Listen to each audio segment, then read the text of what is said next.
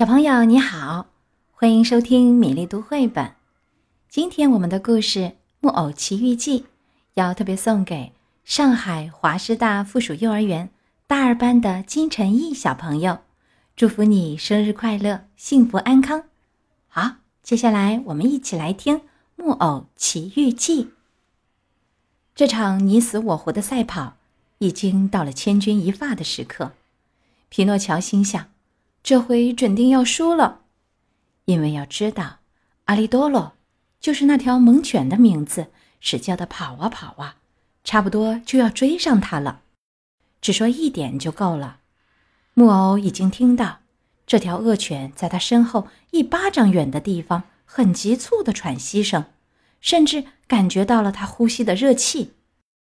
幸亏，这时已经到了海边。眼看大海只有那么几步远了，木偶一到海边，就像小青蛙似的，很利落的扑通一声掉到了水里。阿利多罗正好相反，想马上停住脚步，可跑得太快了，脚步收不住，跟着也扑通一声落到了水里。这只倒霉的狗不会游泳，因此四条腿马上乱滑。想要浮上水面，可它越滑越往下沉，连头都沉到水底下去了。等到这条可怜的狗把头伸出来，它吓得两眼瞪大，汪汪叫着说：“我要淹死了！我要淹死了！”那就死吧！匹诺乔在远处回答。现在他看到，他再也没有什么危险，已经万无一失了。救救我，我的小皮诺乔！快救救我的命吧！这几声汪汪叫十分悲惨。木偶本心很好，经不住心软下来，转脸对狗说：“可我救了你，你保证不再找我麻烦，不再追我吗？”“我保证，我保证！快快帮忙吧！再过半分钟我就完蛋了。”皮诺乔先还犹豫了一下，可终于记起。他爸爸一再说过的话：“做好事永远不吃亏。”就游到阿利多罗身边，伸出两手，一把抓住了他的尾巴，把他活生生拉上干燥的沙滩。这条可怜的狗站都站不住了，它不得已喝了那么多咸水，肚子胀得像个大皮球。可是木偶不太相信他，觉得还是小心点好，于是。重新跳到海里，他离岸远远的，对他救起来的朋友叫道：“再见，阿利多罗，一路平安，给我向你一家问好。”“再见，小皮诺乔。”狗回答说：“万分感谢您救了我的命，您帮了我一个天大的忙，在这个世界上善有善报，一有机会我要报答您的。”皮诺乔继续紧靠着岸边游。最后，他觉得已经到了安全的地方，朝岸上看看，看见礁石上有个山洞，山洞里冒出烟来，飘得高高的。这山洞里一定有火，他自言自语说：“那多好呀！让我上去把身子烤烤干，烤烤暖和。然后呢？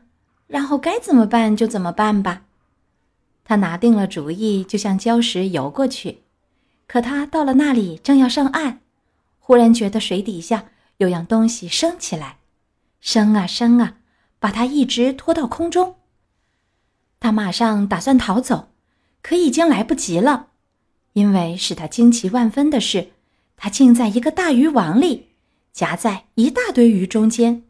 这些鱼形形色色，有大有小，正拼了命啪嗒啪嗒摇着尾巴挣扎。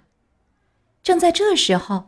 他看见山洞里走出一个渔夫，样子太难看了，难看的简直像个海怪。他的头发不是头发，是一大蓬绿草。他身上的皮肤是绿的，眼睛是绿的，胡子老长老长，一直垂到脚上，也是绿的。他活像一条用后脚直立的绿色大蜥蜴。渔夫把渔网打海里拉出来。兴高采烈地叫道：“老天爷保佑！今天我又可以大吃一顿鲜鱼了。”幸亏我不是鱼。皮诺乔心里说，他又有了点勇气。一网鱼都拿到山洞里，山洞里很黑，满是烟。山洞当中有一只大油锅在沸腾，发出一股叫人没法呼吸的烧灯芯气味儿。我来看看捉到了什么鱼。绿莹莹的渔夫说着，把烘炉铲子似的一只大手伸进渔网，抓出一把火鱼。这些火鱼不错啊。他看了看，很满意的闻了闻。说：“他闻过以后，就把它们扔进一个没水的缸里。接着他又照样来一次，就这样，他一次又一次把鱼捞出来，觉得要流口水，欢天喜地地说：‘这些鳕鱼好极了，这些板鱼味道不错，这些狼鱼味道很鲜。’诸位可以想象，这些鳕鱼、板鱼、狼鱼。”全都噼里啪啦落到缸里，跟最先扔进去的火鱼在一起。最后一个留在网里的是皮诺乔，渔夫把他一把抓出来，两只绿色大眼睛当时都吓得瞪圆了，他几乎是害怕的叫起来：“这是什么鱼？我想不起我曾经吃过这种鱼。”他把木偶再仔仔细细的看了一遍，等到看仔细了。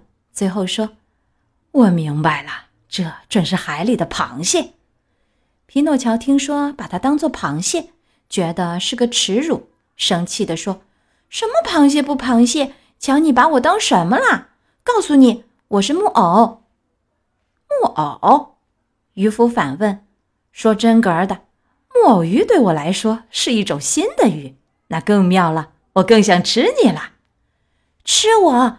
可您不懂吗？”我不是鱼，您不觉得我跟您一样会说话、会思想吗？那倒是一点不错。渔夫往下说：“我看你鱼还是鱼，可是很幸运，跟我一样会说话、会思想，因此我很愿意给你应有的照顾。什么照顾？为了表示友好和对你的特殊敬意，我让你自由选择怎么烧法。”你要在油锅里炸呢，还是要在平底锅里加上番茄酱煮呢？说老实话，皮诺乔回答说：“如果要我选择的话，我宁可请您放了我，让我回家去。”你在开玩笑？这么一条少有的鱼，你以为我会放过机会不尝它一尝吗？在这里海上还从来不知道有木偶鱼，依我的办吧。我把你跟所有的鱼一块儿放在油锅里炸，你会满意的。有那么多鱼作伴一起挨炸，总归是一种安慰。不幸的皮诺乔一听明白这意思，就开始哇哇大哭，怨天怨地地说：“我当初去上学该多好，可我听了同学的话，现在报应来了。”嗯嗯。由于他扭得像条鳗鱼。使出叫人难以相信的力气，要挣脱绿莹莹的渔夫的手，这双手就拿起一束结实的蒲草，把皮诺乔的双手双脚捆起来，捆得像根香肠，扔到缸底跟其他的鱼在一起。接着，他拉出一大盆面粉来拌所有的鱼，一条一条都拌好了，就扔到油锅里炸。最先在沸腾的油里跳舞的。是可怜的鳕鱼，接着挨到狼鱼，接着挨到板鱼，最后到了皮诺乔。皮诺乔看到死期已至，死得多惨呢，不由得浑身发抖，害怕的既发不出声音，也透不过气来，根本没法子哀求饶命。这可怜的孩子只好用眼睛来哀求，可是那绿莹莹的渔夫。根本没注意到，他把木偶在面粉里拌了五六遍，从头到脚拌了个透。皮诺乔浑身都是面粉，就像个小石膏像。接着，渔夫抓住他的头，一举手就要把皮诺乔扔进油锅。可正在这节骨眼上，一条大狗跑进山洞来，它是给炸鱼的浓烈香味招引来的。出去！渔夫吓唬着对狗吆喝，手里仍旧拎着满身是面粉的木偶。可怜的狗实在太饿了，它摇晃着尾巴，汪汪的叫，像是说：“给我点炸鱼，我就不打扰你了。”我对你说：“出去！”渔夫再说一遍，伸出腿来就给他一脚。狗到当真饿了的时候，是不习惯让人这样对待它的。它向渔夫转过脸来，呲起两排可怕的牙齿。正在这时候，他听见山洞里发出一个很微弱、很微弱的声音，说：“救救我，阿利多洛！你不救我，我就要给油炸了。”狗马上听出了皮诺乔的声音。他觉得最奇怪的是，这微弱声音是渔夫手里那团沾满面粉的东西发出来的。这时候。他做了件什么事儿呢？这狗从地上猛地跳起半尺高，咬住那团沾满面粉的东西，用牙轻轻地叼着，就冲出山洞，像闪电似的溜掉了。渔夫一心想吃这条鱼，眼看他把手里给抢走了，气得发疯，就想去追那条狗，可走了几步，忽然咳嗽的没办法，只好回来。这时候。阿利多罗又来到通往村子的小道，停下脚步，把他的朋友皮诺乔小心翼翼地放在地上。“我该怎么谢你呀？”木偶说。“不用谢。”狗回答说，“你救过我的命，善有善报。要知道，在这个世界上，大家应该互相帮助。可你怎么会来到山洞的？”“我一直在海边直挺挺地躺着，半死不活的。”忽然一阵风打远处吹来了炸鱼的香味儿，这股香味儿引起了我的食欲，我就跟着他走。要是来晚一分钟就糟了。别说了，别说了！皮诺乔又吓得浑身发抖，叫着说：“你别说了，你要是晚来一分钟，这会儿我已经给炸熟吃掉了，消化了。一想到这个，我就发抖了。”阿利多洛笑着向木偶伸出右爪子。木偶使劲儿紧紧地握住它，表示极其友好的感情。接着，他们就分手了。狗重新取道回家，皮诺乔一个人留下来，向不远处的一间小茅屋走去。小茅屋门口坐着一位老人，正在晒太阳。木偶问他说：“请您告诉我，好心的老人家，您知道一个可怜孩子叫艾乌杰尼奥的，脑袋给打伤了吗？”一些打渔人把他送到这茅屋来了。现在他，现在他死了。皮诺乔极其伤心地打断他的话：“没有，他现在活着，已经回家去喽。”真的吗？真的吗？木偶高兴地跳起来，叫道：“这么说，伤不重。他有可能造成严重后果，甚至死人。”老年人回答。因为他是给一本厚纸板封面的大书打中了脑袋。谁打伤他了？一个同学叫皮诺乔的。这皮诺乔是谁？木偶假装不知道，问他。他们说是个小坏蛋，是个小流氓，是个真正的小无赖。造谣，完全是造谣。你认识这皮诺乔？见过。木偶回答说：“你看他怎么样啊？”老年人问他：“依我说，他是个好极了的孩子，一心想读书，又听话，又爱他的爸爸，又爱他的一家人。”木偶正这样一口气的撒着谎，摸摸鼻子，发觉鼻子已经长了一个多手掌，他害怕的叫起来：“好心的老人家，我扯了一通关于他的好话，您可全都别信。”因为我熟悉匹诺乔，可以保证他真正是个小坏蛋，不听话，不学好，不去上学，却跟着一帮子同学去东游西荡。这番话一说完，他的鼻子就缩小，恢复了原来的样子。为什么你整个人白成这样啊？老年人忽然问他。我告诉您，我没留神，在一堵新刷白的墙上擦了一下。木偶回答说。他不好意思承认，他被当作鱼拌上面粉，预备扔进油锅里去炸。哦，你的上衣、你的短裤，还有你的帽子，你都怎么啦？我遇到了强盗，把我给剥了。您说吧，好心的老人家，您没有一丁点什么可以给我穿穿，让我好回家去吗？我的孩子，说到可以穿的东西，我只有那么个小口袋，装扁豆的。你要就拿去吧，就在那儿。皮诺乔不等他说第二遍，马上拿起这个装扁豆的空口袋，用剪刀在袋底开了一个洞。在两边开了两个小洞，就当衬衫穿。他一下子把脑袋和双手钻过那些洞，穿好了，就动身上村里去。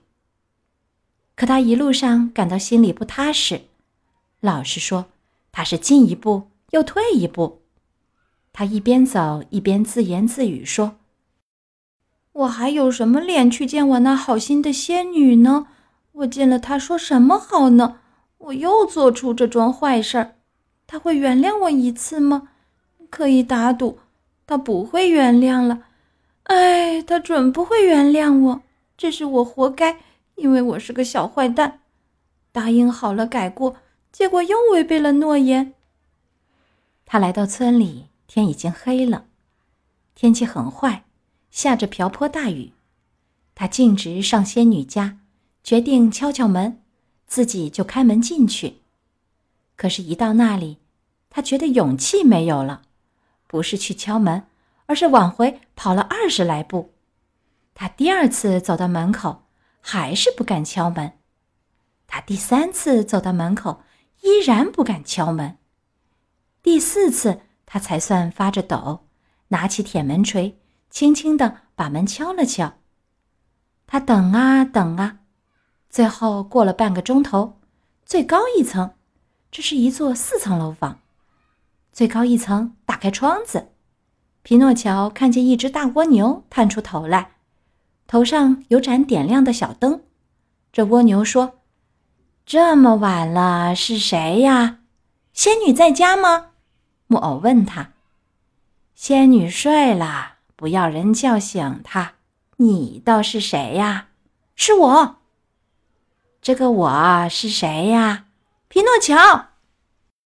皮诺乔是谁呀？是木偶，原先跟仙女住在一起的。哦，我明白了。蜗牛说：“你等等我，我这就下来给你开门。”谢谢你，快一点，我都要冷死了。